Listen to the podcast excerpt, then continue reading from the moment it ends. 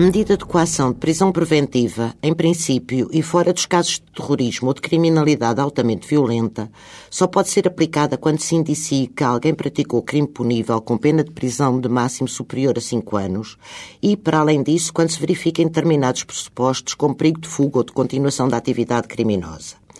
Vem isto ao caso porque muitas vezes as pessoas se insurgem contra os tribunais quando sabem que alguém que foi preso por determinado crime a que assistiram ficou em liberdade após ser ouvido por um magistrado.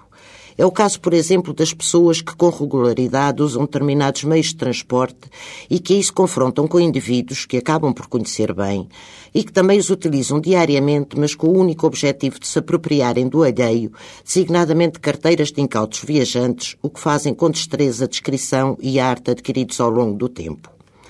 Tal sucede particularmente em meios de transporte que efetuam percursos turísticos ou noutros meios de transporte em horas de ponta são os comumente chamados carteiristas, sendo o furto o crime que praticam.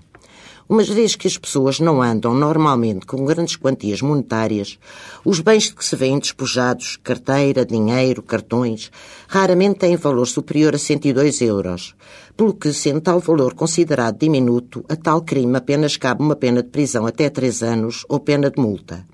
Por tal motivo, mesmo que presos várias vezes em flagrante, os ditos carteiristas acabam sempre por serem libertados, já que esse crime, pela pena aplicável, não admite que lhes seja imposta uma medida de coação de prisão preventiva, pelo menos desde setembro de 2007, data em que entraram em vigor alterações efetuadas lei processual penal, nomeadamente quanto às condições de aplicação da prisão preventiva.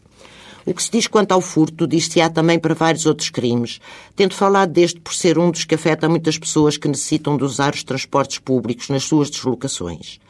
Como já aqui foi anteriormente dito, os tribunais e os magistrados limitam-se a aplicar a lei, não tendo qualquer intervenção na sua elaboração, pelo que muitas das críticas que lhes são feitas são no por desconhecimento, contribuindo injustamente para o denegrir da imagem da justiça que é aplicada.